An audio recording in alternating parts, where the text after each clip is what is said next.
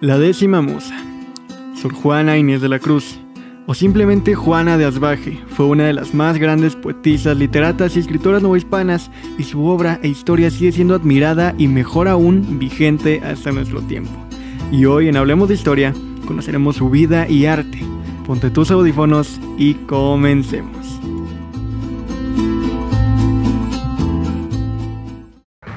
¿Qué tal amigos? Bienvenidos a un nuevo episodio de Hablemos de Historia, inaugurando una nueva sección del podcast dedicada a biografías de mexicanos y mexicanos ilustres, siendo nuestra primera homenajeada la gran Sor Juana Inés de la Cruz, una de los más grandes exponentes de la literatura mexicana y que hace no mucho se cumplieron 327 años de su nacimiento. Así que pues sin más que decir, conozcamos la vida y obra de la décima musa, aquí en Hablemos de Historia.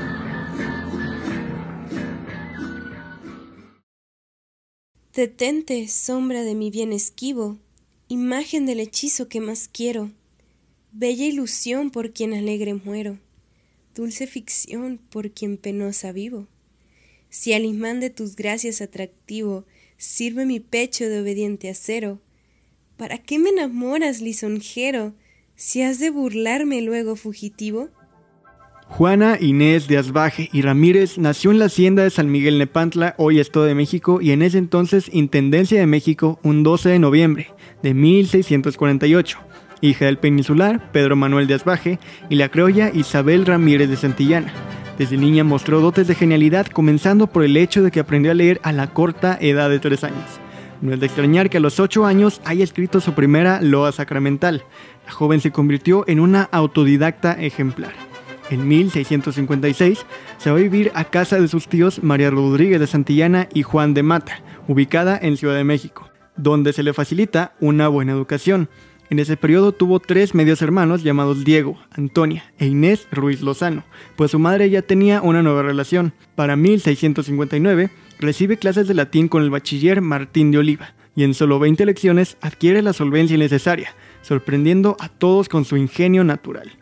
Los prodigios de la inteligencia de la joven Juana Inés le facilitan buenas relaciones sociales. Su afán por el conocimiento la animó a pedir a su madre que le enviase a la universidad vestida de hombre, lo que revela que la futura poeta no le importaba transgredir las pautas culturales de su tiempo.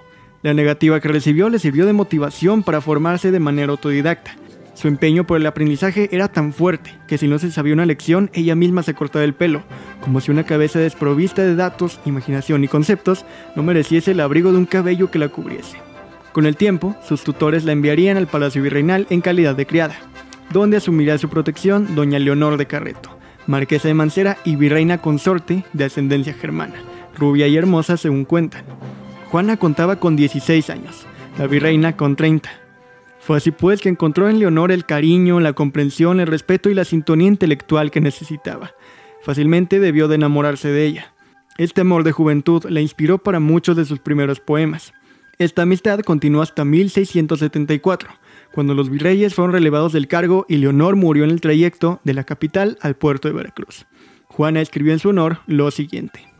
Mueran contigo, Laura, pues moriste los afectos que en vano te desean, los ojos a quien privas de que vean, hermosa luz que un tiempo concediste, muera mi lira infausta en que influiste, ecos que lamentables te vocean y hasta estos rasgos malformados sean, lágrimas negras de mi pluma triste, muévase a compasión la misma muerte, que precisa no pudo perdonarte y lamente el amor su amarga suerte, pues si antes ambicioso de gozarte, deseo tener ojos para verte, ya le sirvieran solo de llorarte. Pese a su éxito social, Juana decidió entrar en el convento de San José de las Carmelitas del Calzas. Apenas tenía 19 años. La severidad de sus reglas la disuadió de su propósito y regresó al Palacio Virreinal al poco tiempo.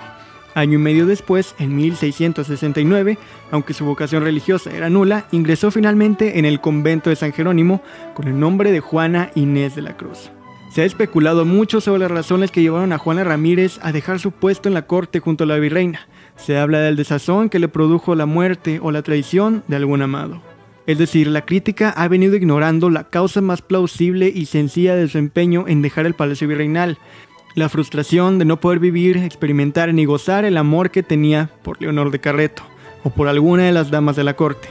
Juana Inés, en su obra Respuesta a Sor Filotea de la Cruz, arguye la siguiente razón para la toma del velo. Y esto es tan justo que no solo a las mujeres, que por tan ineptas están tenidas, sino a los hombres, que con solo serlo piensan que son sabios, se había de prohibir la interpretación de las sagradas letras, en no siendo muy doctos y virtuosos y de ingenios dóciles y bien inclinados, porque de lo contrario creo yo que han salido tantos sectarios y que ha sido la raíz de tantas herejías, porque hay muchos que estudian para ignorar, especialmente los que son de ánimos arrogantes, inquietos y soberbios, amigos de novedades en la ley, que es quien las rehúsa. Y así hasta que por decir lo que nadie ha dicho, dicen una herejía. No están contentos. Este escrito está dirigido al obispo de Puebla, guardián de la ortodoxia, al que nunca revelaría por temor al tribunal de Santo Oficio ningún motivo privado que le entrara en colisión con la iglesia. Lo que la joven rechazaba no era la convivencia en sí y menos aún la convivencia con una persona amada, sino la impostura social, la vida desapasionada con un hombre por mera obligación, lo que además llevaba otras dos imposiciones, por las que no sentía vocación alguna, la maternidad y la crianza. Juana Inés ingresó en un convento porque su afectividad en su tiempo no tenía salida. Allí gozó de una vida independiente, ideal para sus aspiraciones eruditas y literarias. Pronto su celda, una suerte de apartamento de dos pisos, se llenó de instrumentos musicales y matemáticos, de libros y de lienzos, la poeta reunió a lo largo del tiempo una variada colección de objetos raros, de origen remoto, pero el alma de su reino fue la biblioteca, la que debió contener unos 4.000 volúmenes. Y además de cultivar sus aficiones, desempeñó distintos cargos en San Jerónimo. Mujer de carácter metódico, primero fue archivera y contable. Su naturaleza generosa, unida a su virtuosismo compositor, la condujo más tarde a la enseñanza de armonía y solfeo. Pero contrariamente a lo que pueda parecer, mantuvo una vida social muy intensa. Entre las personalidades que frecuentaban el convento y acudían a las representaciones o bailes de carácter festivo se encontraban los propios virreyes. A menudo tras la función se organizaban tertulias en las salas, mezclándose las monjas con los señores y damas venidos de la corte. Algunas de las pequeñas piezas de teatro que se llevaron a escena tienen la firma de Juana, que también compuso villancicos, canciones y loas. Su famosa afición a la música la animó a escribir los capítulos iniciales de un tratado que a la postre dejó sin concluir llamado El Caracol. Y con el cambio de virrey y la ya mencionada inesperada muerte de Leonor de Carreto, Juana Inés abandona la pluma. Durante el virreinato del arzobispo de México, Payo Enríquez de Rivera, nombrado en 1673, escribe apenas un par de loas, cinco villancicos, tres sonetos a la anterior virreina y un poemilla de elogio a Fray Payo. Si compuso otros versos se desconoce. Finalmente es una etapa de sequía inspiradora. Sin el motor amoroso, su obra se vuelve anódina y circunstancial. Sin embargo, todo cambiaría en 1680 cuando la designación del Marqués de la Laguna, Tomás de la Cerda y Enríquez como virrey de la Nueva España marcó un hito en la vida de Juana Inés, pues su mujer, María Luisa Manrique de Lara, no solo se convirtió en la musa de sus versos, sino que se encargó de que se editara en Madrid el primer manuscrito de la autora llamado Inundación Castalid. De igual manera, a la ya entonces Sor Juana se le encomendó la confección del arco triunfal, que adornaría la entrada de los virreyes a la capital, para lo que escribió su famoso Neptuno alegórico como en la regia playa cristalina, al gran señor del húmedo tridente, acompaña leal, sirve obediente a la cerúlea deidad pompa marina. No de otra suerte, a la cerda heroico inclina, de almejas coronada, la alta frente de la laguna imperial del occidente, y al dulce yugo de la cerviz inclina tres partes del tridente significa dulce, amarga y salada. En sus cristales y tantas al bastón dan convivencia, porque lo dulce a lo civil se aplica, lo amargo a ejecuciones criminales y lo salado a militar prudencia. Y como sucedió con la fallecida Leonor de Carreto, Sor Juana se fijó en la nueva virreina a quien dedicó más de 50 poemas, aunque quienes han estudiado a la autora aseguran que este romance nunca se consumó. Entre los votos de castidad de la monja y la jerarquía de María Luisa Gonzaga parecía complicada una relación amorosa. Sin embargo, Sor Juana se inspiró y escribió por ella y para ella. Una relación homosexual entre ambas habría significado un grandísimo escándalo. En sus poemas, Juana le puso el cariñoso nombre de Licia la Virreina, y es hacia ella quien dedica muchos poemas amorosos en los que hizo gala de sus habilidades con la palabra para hablar de uno de los temas que más ha interesado a la humanidad como lo es el amor. Este siguiente soneto es uno de los más citados a la hora de hablar del amor de Juana por la Virreina. Yo adoro a Lisi, pero no pretendo que Lisi corresponda a mi fineza, pues si juzgo posible su belleza, a su decoro y mi aprensión ofendo. No emprender solamente es lo que emprendo, pues sé que a merecer tanta grandeza ningún mérito basta, y es simpleza obrar contra lo mismo que yo entiendo. Como cosa concibo tan sagrada su beldad, que no quiere mi osadía a la esperanza dar ni aún leve entrada, pues cediendo la suya mi alegría, por no llegarla a ver mal empleada, aún pienso que sintiera ver la mía. En 1683, por el nacimiento del hijo primogénito de los virreyes, Juana Inés estrenó Los empeños de una casa, pieza teatral cuyo argumento gira en torno a los amores imposibles de un par de parejas, mismos que se pueden relacionar con los sentimientos de Juana a la virreina. Quizá la soledad de ambas, su entorno insustancial, su vacío, propició el más que probable enamoramiento de las dos, como quiera que fuese, en estos años la autora compuso sus poemas más apasionados, los más íntimos y hondos.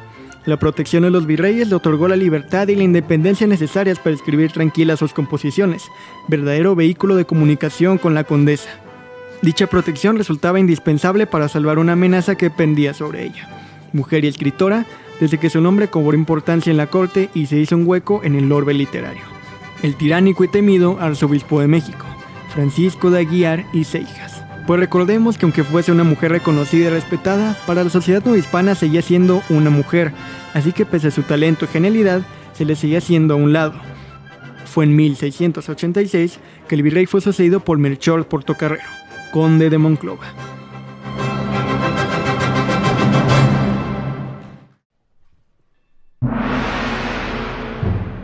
Si a comienzos de los 80 su confesor Núñez de Miranda la criticaba por sus negros versos, a final de la década el ya mencionado arzobispo de México también le recriminaba sus poemas paganos, de elevado tono erótico y dirigidos además a una mujer, como lo era la ex virreina. Los príncipes de la iglesia podían aprobar que una monja escribiese poemas de cuño mariano, pero difícilmente podían encajar que hiciese gala de una vasta cultura, o que sus dotes intelectuales cosecharan el reconocimiento de la corte virreinal y de los reinos europeos de la monarquía hispánica. Juana Inés suponía una amenaza para la hegemonía académica masculina, un desafío a las convenciones sociales y religiosas que relegaban a todas las mujeres a la esquina del silencio y del recato. Estaba sola. Continuar por la senda del arte entrañaba un gran peligro. Si seguía difundiendo sus poemas y representaciones por la corte virreinal, lo más probable fuese que la Inquisición la hostigara y le abriese un proceso como a Santa Teresa de Ávila. ¿Y qué hacer? Pues la resolución del acertijo vino del cielo. Las lluvias torrenciales de 1691 echaron a perder las cosechas y esto encareció el precio del pan. La falta de abastecimiento motivó un año más tarde la violenta intervención de los guardias encargados de la protección de la lóndiga, que se saldó con el aborto de una india embarazada. Un grupo de indígenas trató entonces de quejarse con el arzobispo Aguiar de Seijas, que se negó a recibirlos. Y tampoco lo hizo el virrey, quien temiendo un motín popular se recluyó junto a su esposa en el monasterio de San Francisco, a los dos días, 10.000 ciudadanos se congregaron en el palacio para mostrar su repulsa hacia el cuerpo de guardia y para exigir la distribución de alimentos. Fueron recibidos a tiros por una compañía de soldados. En respuesta, la gente prendió fuego a las puertas y desvalijó el ayuntamiento. De pronto ocurrió un hecho insólito. Franqueó los portones de la catedral un sacerdote con el Santo Sacramento. Lo escoltaban varios monaguillos. Al paso de la comitiva, los amotinados se arrodillaban. La predicación en náhuatl desde el atrio por parte de otro clérigo dispersó finalmente a la multitud sublevada. El arzobispo Aguilar de Seijas salió reforzado de la crisis. La iglesia había mostrado su poder frente a la fragilidad de la institución política, encarnada en el virrey. De modo que el último baluarte que le quedaba a Juan Inés, el conde de Galve, ya no podría protegerla. Entonces la poeta, consciente de lo delicada que era la situación, solo le quedaba una posibilidad para vivir tranquila, la capitulación. El rechazo a la cultura y la suspensión de su obra literaria son el enigmático broche que cierra la vida de una mujer excepcional cuya entrada en el convento de San Jerónimo no fue menos misteriosa. No es descabellado pensar que detrás de estas dos decisiones se ocultase un pacto con su confesor, posible depositario y albacea de los más íntimos secretos de Juana Inés. Puede que Núñez de Miranda negociara con la autora su silencio acerca del amor que sintió hacia la virreina, ahora que carecía del apoyo de Palacio, a cambio de la deposición de su pluma. En cualquier caso, la primera condición que le impuso el calificador del Santo Oficio para prestarle ayuda fue cruel y humillante, la abjuración de su vida pasada y de su obra. La segunda, hiriente para la piel, el castigo del cuerpo. La tercera, degradante, el desmantelamiento de su celda. Instrumentos musicales y científicos, así como su biblioteca, pasaron a custodia de su acérrimo enemigo, el arzobispo Aguiar de Seijas. Sor Juana, al renovar sus votos, escribe y firma de la siguiente manera. Aquí arriba se ha de notar el día de mi muerte, mes y año. Suplico por el amor de Dios y de su purísima Madre, a mis amadas hermanas las religiosas que son y en adelante fuesen, me encomienden a Dios, que he sido y soy la peor que ha habido. A todas pido perdón por amor de Dios y de su madre. Yo, la peor del mundo, Juana Inés de la Cruz. Para llevarse a Sor Juana, la muerte tomó forma de epidemia. En 1649 cruzó en silencio las puertas del convento de San Jerónimo, donde las monjas llevaban una vida de claustra y la llegada de extraños se anunciaba con campanadas. No era la primera vez que la muerte las echaba. La mala salud era un pesar para la poeta. En un soneto escrito a la marquesa de Mancera escribe: En la vida que siempre tuya fue, Laura divina, y siempre lo será, la parca fiera que en seguirme da, quiso sentar por triunfo el mortal pie. En la Nueva España que habitó Sor Juana, las monjas eran susceptibles a diversas enfermedades por el enclaustramiento. No todos los conventos eran iguales. Había algunos con reglas más estrictas, como las carmelitas descalzas, orden en la que había estado Sor Juana antes de profesar como Jerónima, como ya habíamos dicho. Ella tuvo que dejar el convento precisamente porque enfermó. Una de las causas fue la austeridad de la vida allí. Los hábitos alimenticios, por ejemplo, implicaban un ayuno escrupuloso. Y precisamente esto último hacía que las monjas sufrieran considerablemente de bajas defensas y una salud precaria. En general, las monjas de la época padecían de enfermedades comunes como de infecciones en la piel por falta de higiene, apoplejías, epilepsias, ceguera, infecciones de oídos o gota. A este cuadro se sumaban el sarampión y otras epidemias que vivían en medio de la crisis económica y sociales del siglo XVII. Pero ¿cómo es que entraban las enfermedades a los claustros? Si como su nombre lo dice, se vive enclaustrado pues los expertos en el tema dicen que lo que ocurría dentro de un convento de mujeres o de un monasterio para hombres era lo mismo que está sucediendo afuera en la ciudad novohispana, pero simplemente bajo el enclaustramiento. Simplemente están aislados, son como microciudades, tienen sus propios problemas que son reflejos de los problemas de afuera. Además, esto era algo casi que propio del noviciado, o sea, el primer año en el que las monjas probaban ser hijas de Dios y vivían dentro del convento. Posteriormente, la situación se definía según el estatus y la dote que había dado cada monja. Sor Juana, por ejemplo, tenía permitido salir a presentar los villancicos a la Catedral de México. El contacto con la gente de fuera no era imposible. Las campanadas sonaban de forma continua y larga cuando acudían hombres, como el barbero, que en ese entonces era el encargado de aplicar remedios, o el cirujano. Al escuchar el sonido, las monjas se ocultaban y los invitados eran acompañados solo por dos de las mujeres mayores para revisar a la monja en cuestión. En algunas órdenes había mucha protección para las religiosas y durante las enfermedades contaban con recursos para curarse. En otras los tratamientos debían pagarlos las familias de las monjas. En esos tiempos no existían medicamentos como hoy los conocemos, no había antibióticos. Las curas dependían de las reglas de los conventos. Lo más delicado era tocar el cuerpo por cuestión de cristiandad. No se podía lavar ni tocar el cuerpo de una monja, a menos que el médico lo prescribiera. Diego de Calleja, biógrafo de Juana, dijo, y cito, el convento una epidemia tal pestilencial que de 10 religiosas que enfermasen apenas convalecía una. Era muy contagiosa la enfermedad. Durante las epidemias, si era posible, se daba la opción a las monjas de irse, aunque hubieran jurado clausura.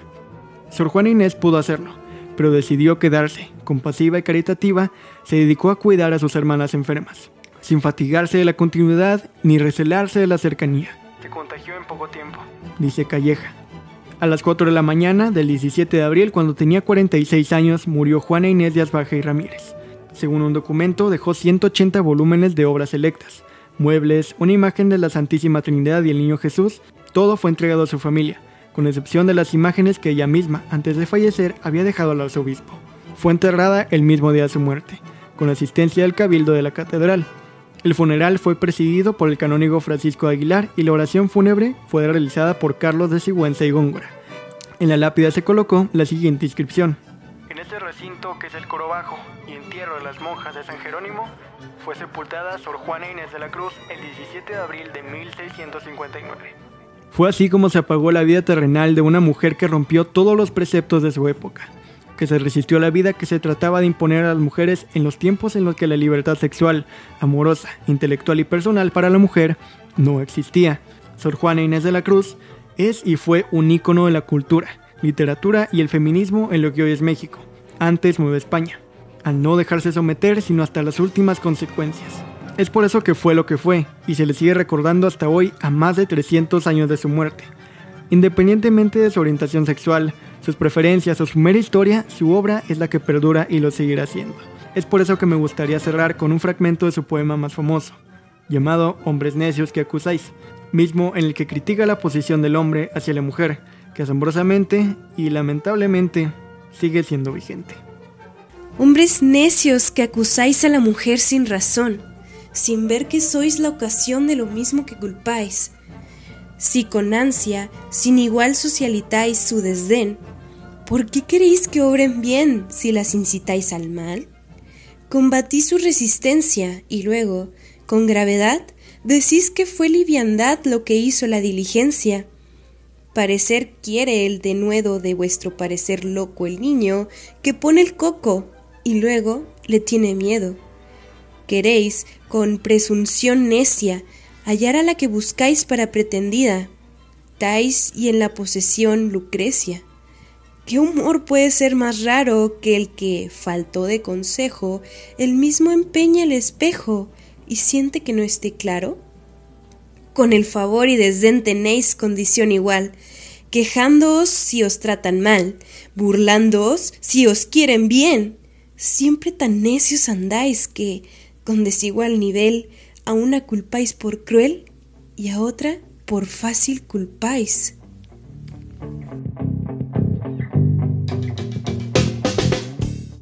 Y es así como terminamos el episodio 37 de Hablemos de Historia.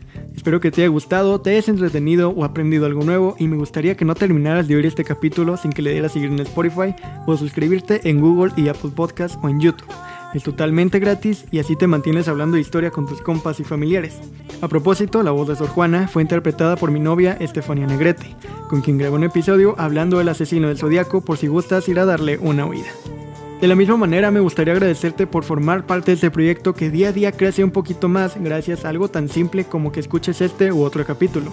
Así que muchas pero muchas gracias sensual e histórico escucha. Y ahora sí, es momento de despedirnos amigos. Ya saben que yo soy Alex Martínez, síguenos en Instagram como arroba Hablemos Podcast, podcast con doble T, y Facebook como Hablemos de Historia. No olvides lavarte las manos, hacer tu tarea, hablar de historia y cuidar el planeta. Esto fue palabra de Sor Juana Inés de la Cruz.